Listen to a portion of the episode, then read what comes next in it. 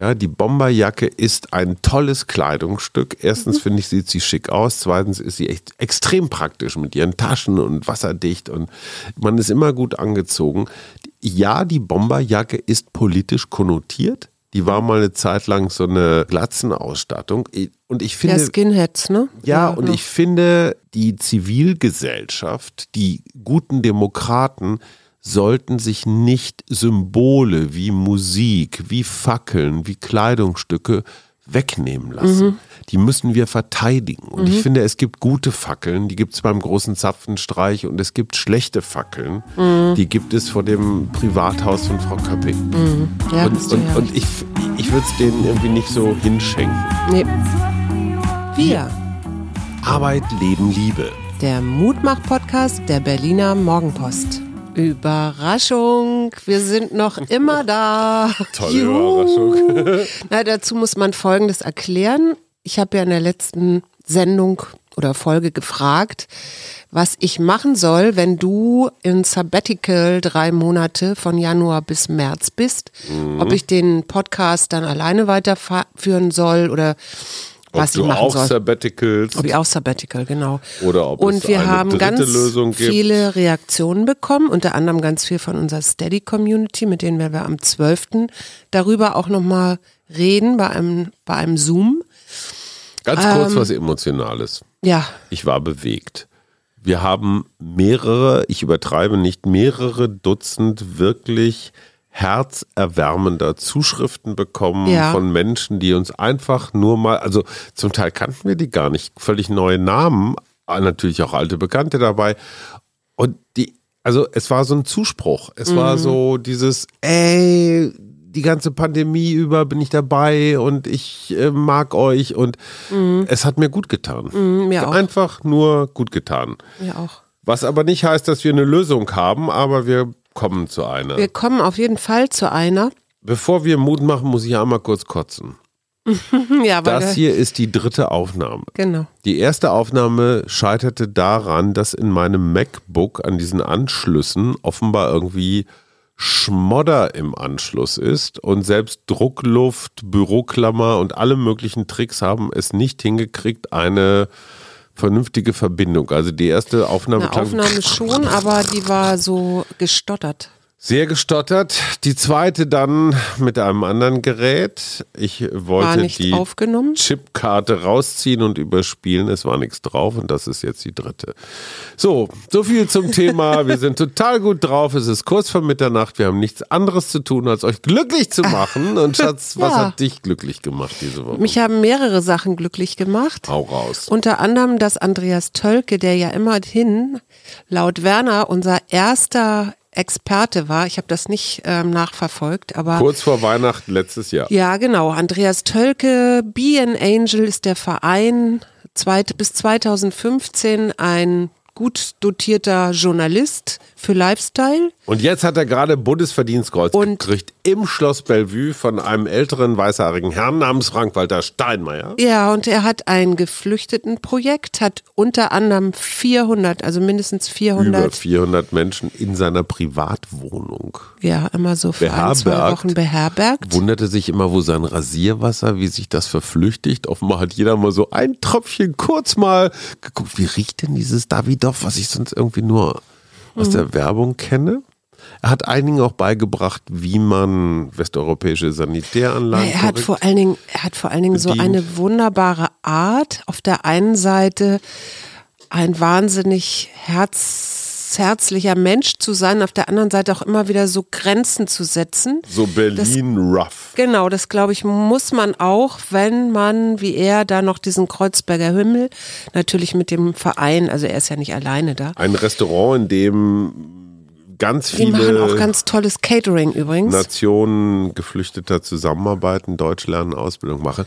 Meine Lieblingsgeschichte von Tölke ist, er steht in der U-Bahn, ein junger Mann stürmt auf ihn zu und sagt, hey Andreas, ich bin's, Ali, ich habe bei dir gewohnt. Ja, ja. Und Tölke in seiner muffeligen Art sagt, ja, wie was Ali, ich habe 54 Alis in meinem Telefonspeicher. Ja, ja.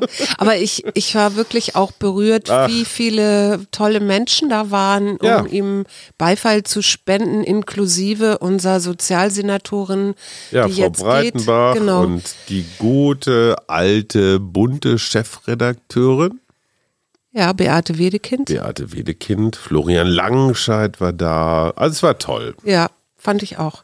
So, Und großer wir haben im Zapfenstreich. Hauseingang zwischen, zwischen Halspilzen gestanden. Ja, zwischen ökologisch korrekten Heizpilzen Genau. haben wir Alkohol getrunken. Ja, der große Zapfenstreich, den haben wir natürlich eher aus dem Fernsehen gesehen und du warst sogar unterwegs, ne? Als Ich habe ihn auf der Bahnhofstreppe in äh, Gelsenkirchen geguckt. Ich war auf Dienstreise und gerade als Zapfenstreich war, als Nina Hagen anfing, also beziehungsweise der Versuch Ja, deswegen habe ich mir Nina das ja Hagen, überhaupt nur angeguckt, weil Ja. ich dachte, wie diese Bundeswehrkapelle das wohl jetzt spielt.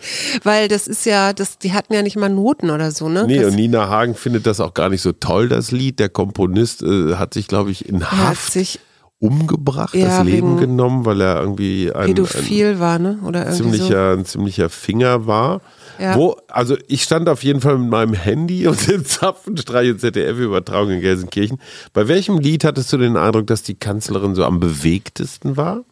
Also- Hildegard Knef oder hier? Nee, ich glaube, Nina war ein bisschen, war ein bisschen enger an ihr dran. Schon, ne? Das war Ja. schon so die, die unbefangene Zeit. Ja, ich finde ja spannend, dass sie sich einmal so eine, die, wie nennt man sie immer, die Godmother of Punk. Das stimmt ja nicht, das ist Vivian Westwood. Naja, aber die hat ja nicht gesungen. Also, und äh, das ist ja so Ostberlin und dann gibt es ja noch Hildegard Knef, die ist zwar nicht in Berlin geboren, aber, aber ist auch natürlich auch Ikone. Berlin ohne Ende. Ne? Ja. Und diese beiden Lieder und das Lustige ist bei äh, den äh, auf mich oder für mich soll es rote Rosen regnen. Mhm. Dieses Lied habe ich das erste Mal ganz bewusst gehört, als ich noch bei 0137 gearbeitet habe und da hatten Mit wir ja Roger Willemsen. Als Moderator, der dann, als er ging, dieses Lied auch bekam und der stand dann, musst du dir vorstellen, letzte Sendung hatte die moderiert und dann senkte sich oben so die Decke, also so ähnlich und dann fielen wirklich rote Rosen auf ihn Mhm. Auf runter. Ja. Ach, und das, daran musste ich so denken, als ich Frau Merkel gesehen habe. Also ich, ich war schon sehr bewegt, aber ich fand, also ich, ich habe ein Problem, muss ich gestehen, mit der Bundeswehr. Ach, ich finde auf. diesen Aufzug und diese Stahlhelme und, die die. Fackeln und so alles so ein bisschen düster. Ich meine, gut, November, Dezember, ja, also es ist ja sowieso so, so eine düstere Jahreszeit. Also das, mh, Also ich finde, dieser Zapfenstreich ist Tradition. Den kriegen Ja, es halt Ritual. verdiente Regierungsmitglieder und man kann dieser Bundeswehr viel vorwerfen, aber diese Kapelle ist jetzt nicht ja, irgendwie aber kann man die nicht ein aggressiv. bisschen anders anziehen? ja, wie willst du denen jetzt Clownskostüme anziehen Nein, und, und aber da ich- mit Luft? Nein. Also, Also es ich, gibt, ja. Ich, ich sehe deinen Punkt, aber es gibt gute Fackeln und es gibt schlechte Fackeln. Ja, Die schlechten Fackeln haben wir in Sachsen gesehen, vor dem Privathaus von Petra Köpping, der Gesundheitsministerin, wo Ja, ja Impfgegner nicht. aufmarschiert sind und sie irgendwie behelligt haben. Und zwar Ja. in einer aggressiven Art und Weise. Und ich sag dir jetzt mal ein Beispiel. Ich weiß, ich, ich weiß bis heute nicht, wie du dazu stehst, aber ich bin stolzer Besitzer einer Bomberjacke. Mhm. Ja, die Bomberjacke ist ein tolles Kleidungsstück. Erstens Mhm. finde ich, sieht sie schick aus. Zweitens ist sie echt extrem praktisch mit ihren Taschen und wasserdicht und man ist immer gut angezogen. Ja, die Bomberjacke ist politisch konnotiert. Die war mal eine Zeit lang so eine, ja, so eine, so eine Glatzenausstattung. Und ich finde. Ja, Skinheads, ne? Ja, und ich finde, die Zivilgesellschaft, die guten Demokraten sollten sich nicht Symbole wie Musik, wie Fackeln, wie Kleidungsstücke wegnehmen lassen. Mhm. Die müssen wir verteidigen. Und ich finde, es gibt gute Fackeln, die gibt es beim großen Zapfenstreich und es gibt schlechte Fackeln, Mhm. die gibt es vor dem Privathaus von Frau Köpping. Ja, und und, ja und ich, ich würde es denen irgendwie nicht so hinschenken. Nee, Ich habe eine. Frage. Ich überlege, was ich für diese Woche als meine politische Kolumne schreibe. Politik auf der Couch. Mhm. Ich habe zwei Themen. Das eine Thema ist immer Ärger mit dem Personal. So mhm. sinngemäß jetzt, äh, was ist mit Karl Lauterbach, der arme Toni Hofreiter und ist nicht Herr Wissing als Verkehrsminister? Du meinst jetzt, weil das keine Ministerposten äh, ja, weil jetzt werden oder warum? wird und weil halt Personal. Aber das ist doch normal, oder? So, und das zweite Thema ist zwischen den Zeiten oder der Zauber der Zwischenzeit. Ich habe in meinem ja inzwischen schon relativ langen Leben als politischer Journalist, habe ich 98 den Übergang von Kohl zu Schröder erlebt, 2005 von Schröder zu Merkel und jetzt von Merkel zu Scholz. Mhm. Und diese Zwischenzeit, was und ist an der Zwischenzeit besonders? Ist total besonders, weil ich kann das, ich weiß das noch damals von, von, von der Kohl-Schröder-Übergangszeit. Da waren alle die, die zur Bundesregierung, also zum Kohl-Team gehörten, waren dann bis zur Wahl, hatten so, ja, ein großes Selbstbewusstsein und wir regieren dieses Land und überhaupt und so mhm. weiter. Und die Schröder-Leute waren halt die, die die Nähe zu der Presse suchten, wo man alle kannte, aus dem Schröder, aus dem Fischer-Team. Mhm. Ich war mit Joschka laufen, ich saß mit Gerhard Schröder hinten in, in der Limousine und wir sind durch den Harz gefahren, haben mittelständische Betriebe angeguckt. Und er war bei uns auf dem Band. Er war bei uns äh, auf dem Tonband und Joschka Fischer hat sich bei uns im Kinderzimmer umgezogen, nachdem wir in Hamburg dann laufen waren und, und, und. Und in dem Moment, wo die in die Regierung kommen, besteigen die ein Raumschiff. Mhm. Dieses Regieren ist so unfassbar anstrengend. Mhm. Die Termintaktung, du musst dich um die Koalition, um, um, um Gesetze, um G20, um Europa, um so mhm. vieles kümmern. Ja. Die Menschen, mit denen man irgendwie so gut vertraut war, sind auf einmal weg. Mhm. Die regieren, die, die, die, die sind unterwegs auf so einer Mission, wie so eine Apollo-Rakete, die abhebt und irgendwann vier, acht, zwölf Jahre später landen die wieder. Ja. Ich habe vergangene Woche mit Peter Altmaier zu tun gehabt, so und du merkst einfach die wie die Luft tatsächlich so im wahrsten Sinne rausgeht. Mhm. Der weiß gar nicht mehr, was soll er tun. Er hat diese Bedeutung nicht mehr, kein Dienstwagen mhm. mehr, sitzt im Saarland und fragt sich, warum. Das ist doch aber genau, also das ist doch ähnlich, glaube ich, wie Menschen, die in Rente gehen, oder? Ein bisschen so. Die entscheidende Frage ist, worüber schreibe ich meine Kolumne? Mhm. Und ich glaube, die Antwort haben wir gerade schon gegeben. Ja. Diese Zwischenzeit ist so besonders. Ja. Ich glaube, das ist das bessere Thema. Okay. Definitiv. Was war sonst noch los oder wird sein? Was war noch los oder wird sein? Also ich beschäftige mich ja mit Plastikfrei und ich gestehe, es ist wirklich nicht so einfach. Jetzt habe ich aber, das, da bin ich wirklich sehr begeistert, glaube ich, eine Seife gefunden, mit der man sich die Haare waschen kann, das Gesicht waschen kann mhm. und den Körper waschen kann. Und diese, ähm, diese Shampoo-Seife hast du ja selber schon ausprobiert, ne? Und? Ich muss sagen, mein, mein Fell ist ausgesprochen seidig. Ja. Seitdem wäre ich ein Retriever, würde man sagen, ein sehr gepflegtes Tier. Nein, es ist, es ist, es hat so eine Art natürliche, also es ist nicht übermäßig, es riecht jetzt nicht so stark nach nee, diesen weil man spart Aromen. diese Plastik-Shampoo-Flasche? Naja, man muss sich daran gewöhnen, dass es halt nicht so spontan so viel schäumt. Es ist ein bisschen weniger schaumig. Es reinigt auch und äh, ist völlig okay. Also ja, ich kann ich damit find, leben. Ich, also es gibt dieses kleine Label Terrorists of Beauty. Mhm. Das sind zwei Frauen aus Hamburg, die das gemacht haben. Die machen Klingen diese so, Seifen selber und es ist eben nicht plastikverpackt. Und ich finde allein schon die Tatsache, dass man, ich, ich bin jetzt mal gespannt, eigentlich müssten wir mal so eine Challenge machen. Shampooflasche gegen Seife, weißt oh. du, und dann mal gucken, wer, welches länger hält. Ja, ist doch egal. Also ich meine, allein die Tatsache, nee, dass, so nein, dass das Plastik dieser Shampooflasche hält am längsten. Das ist das Problem.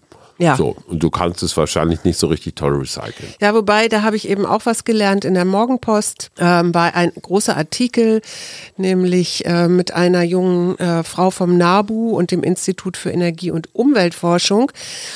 Die haben sich mal so äh, Verpackungen angeguckt, weil wir ja doch, es ist ja auch ein Marketingmittel, ne? wie die Verpackung aussieht. Ja klar, ist und schick wonach und man greift. Gut und, und da musste ich leider feststellen, dass das gute alte Glas eine höhere Umweltbelastung hat als Becher, die aus Polypropylen Phylen sind.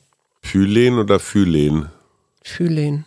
Phylen. Phylen. Okay, wir stellen das Egal. hier mit zur Debatte. Liebes, liebe Community, heißt es Prophylen oder Propylen? Propylen. Wie auch immer, auf jeden Fall ist das mit Glas eben so eine Sache, weil der Energieaufwand wesentlich höher ist, Glas überhaupt herzustellen.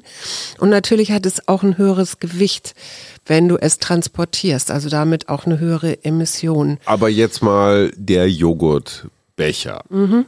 Ja, ich kann Joghurt kaufen im Plastikbecher, ich kann Joghurt kaufen im Pfandglas. Mhm. Und jetzt kommen die Superfreaks und sagen, ja, du kannst deinen Joghurt auch selber machen, wenn du diesen komischen Joghurt-Pilz-Hefe-Teil-Dingsbums mhm. hast. Super gesund. Ja, haben wir Kefir. alles mal, ja, alles Dufte, haben, ist bei uns im Haushalt jetzt nicht so angekommen.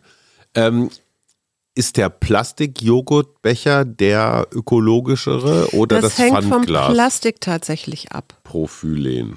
Entweder dies oder das ist dann, das ist so okay vom, von der Umweltbilanz. Und äh, dann gibt es aber noch das Polystyrol. Und das hast du manchmal, gibt es so Joghurt, äh, wo du einen Pappbecher brauchst oder so. Die sind dann nämlich auch schon wieder nicht so gut. Weil alles, was so quasi ähm, vielleicht nach außen hin wie Pappe aussieht, aber innen dann so eine Kunststoffbeschichtung hat, weil du die, den Joghurt äh, luftdicht dicht verpacken willst oder so, der ist nachher, wenn du ihn dann recyceln willst, ist das wieder super schwierig, weil du das eine vom anderen ja wieder trennen musst. Was ich du? gaga finde, ist, wenn es so einen Aludeckel auf dem Joghurtbecher gibt und dann nochmal einen Plastikdeckel oben drauf. Den mm. finde ich mhm. total überflüssig. Ja. Es gibt jetzt, habe ich auch gesehen, so Plastik, äh, also solche, solche wenn du überhaupt so einen Deckel möchtest, dann gibt es einen auch wieder verwertbaren, kann man auch im Bioladen kaufen. Ja, Aber was ich interessant fand, ist so bei Müsli, und damit habe ich nämlich, nämlich selber auch schon beschäftigt, da ist natürlich ist dann Papier besser als Plastik. Und man kann immer ganz gut erkennen, ob das da noch beschichtet ist innen oder nicht, äh, wenn man den Reis Test macht, also wie reißfest das ist. Also du reißt alle Packungen im Bioladen auf und genau, guckst, welche genau aufgeht das. und, und die Köln, stellst du wieder zurück. Köln Blütenzart zum Beispiel sind in ziemlich gutem Papier eingewickelt. Ich möchte aber Triple Shock Müsli. ja, okay. das wird schlecht. Und die Alutube ist ganz, ganz schlecht. Wo wir gerade beim Essen sind, an diesem Wochenende hat mich glücklich gemacht und zwar in einer ganz archaischen väterlich-mütterlichen Art und Weise unsere beiden Jungs, der Große kam aus dem Tonstudio, der Kleine kam aus seiner Höhle und hatte Hausaufgaben und Referat und weiß der Geil was alles gemacht. Ich hatte gekocht und zwar experimentell und alle saßen mit großen, hungrigen Mäulern, verschlabberten Gesichtern und aßen, ja, sorry, Fleisch, unökologisch, aber von mir. Japanisch. Japanisch. Der Japaner hätte wahrscheinlich eher skeptisch geguckt. Für mich und für uns war es interessant. Ne? ja. Ja. Ja, ja, nee, es war super lecker. Vier und Stunden. Vier war, Stunden. Genau, das ist ja das Allergrößte, dass du einfach in die Küche verschwunden bist, nachdem du aus dem Tippy Talk kamst von Radio 1. Mhm. Und ich war so, ähm, ich, wie viele Zutaten waren da nun aus der Region? Weil ich meine, das ist ja auch spannend, oder? ja, es waren Glasflaschen, äh, Minuspunkt aus irgendwo Asien importiert, auch Minuspunkt, mhm. aber Pluspunkt. Ich habe die mal irgendwann gekauft, vor wahrscheinlich einem Jahr oder so. So Reisessig, Mirin äh, und, und, und, und, und so, so Würzsake und so Sachen, von denen ich dachte, die brauchen wir nie wieder, die werden zum Opfer der Fruchtfliegen. Und ich habe sie alle wieder und weiter verbraucht. Also, ne? Zur Seite stellen mhm. und dann, und es hat ja geschmeckt. Also es, ja, ja, es waren war ja super. alles okaye Sachen. Also ich habe Sachen nachhaltig bis zum Ende gebraucht. Ähm, obwohl ich im Bio, äh, Quatsch, im Asialaden, wo ich sie kaufte, überhaupt gar nicht wusste, was ich da kaufe. Mhm. Ich habe noch zwei politische Themen. Ja. Das erste, ich habe für mich festgestellt, das Thema Impfpflicht, alle Menschen, die sich jetzt umentscheiden und sagen, okay, ich war irgendwie skeptisch mit der Impferei und jetzt lasse ich mich halt doch impfen, die sollten wir alle umarmen. Ich finde es wirklich großartig, wenn Menschen gegen ihre Überzeugung, gegen Meinungen, die sie vielleicht ein Jahr oder länger gegen alle vertreten haben, jetzt auf einmal sagen, okay, ähm, ich habe es irgendwie anders gesehen, ich ändere jetzt meine Meinung, lasse mich impfen. Ich finde es super. Mhm. Ich finde es super, es ist ein weiter Weg und es, es hat auch ganz viel so mit, mit Stolz und mit Scham und ja. ich weiß nicht, was alles zu tun, seine Meinung zu ändern. Ich finde es gut. Ja, ja. Wir müssen die 80 Prozent plus jetzt auch Omikron. Du meinst aber eben nicht damit, man muss jetzt alle überzeugen. Nein, Menschen, also ich, die freiwillig sagen, ich, bin ich lasse immer mich so mit Druck und so weiter. Ja, ja wenn sie Druck. das dann tun. Ja, wenn sie es tun. Die 10 Prozent, die es nicht wollen, die kriegst du eh nicht. Nee, eben. Der zweite Punkt, und den finde ich hochinteressant und der ist ein bisschen untergegangen die FDP, die ja eigentlich als große Gewinnerin dieses Koalitionsvertrages und alle ihre Ziele durchgekriegt und Rhabarber, Rhabarber, die FDP hat in den letzten mm, Tagen eine sowas von quietschende 180 Grad Umfaller, ich weiß nicht was, Wende hingelegt ja, kaum sagt der neue Kanzler Olaf Scholz, es gibt jetzt eine Impfpflicht, hörst du von Herrn Kubicki, der vor zwei Wochen noch erklärt hat, dass eine Impfpflicht gegen alle Grundrechte und überhaupt und das Liberale und jeder so. Und Herr Lindner, der auch komplett dagegen war. Alle sagen jetzt, äh, wir waren immer für eine Impfpflicht, wir wir total toll.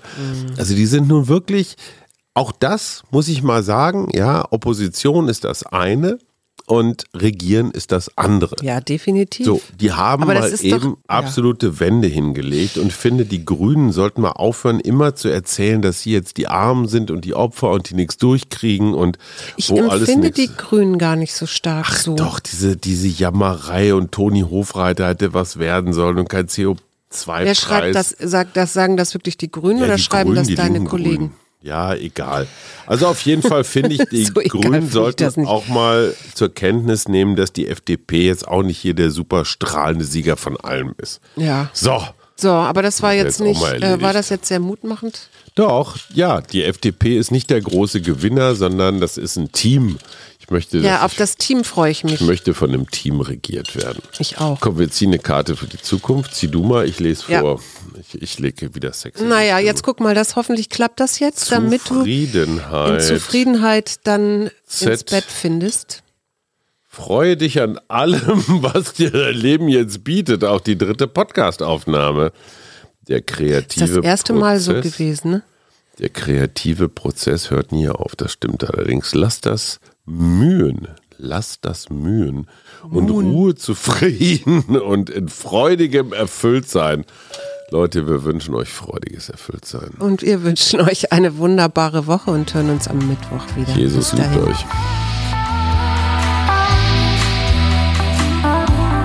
Wir.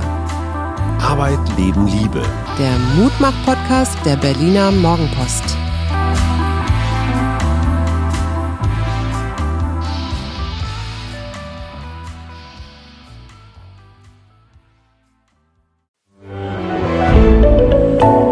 Podcast von Funke.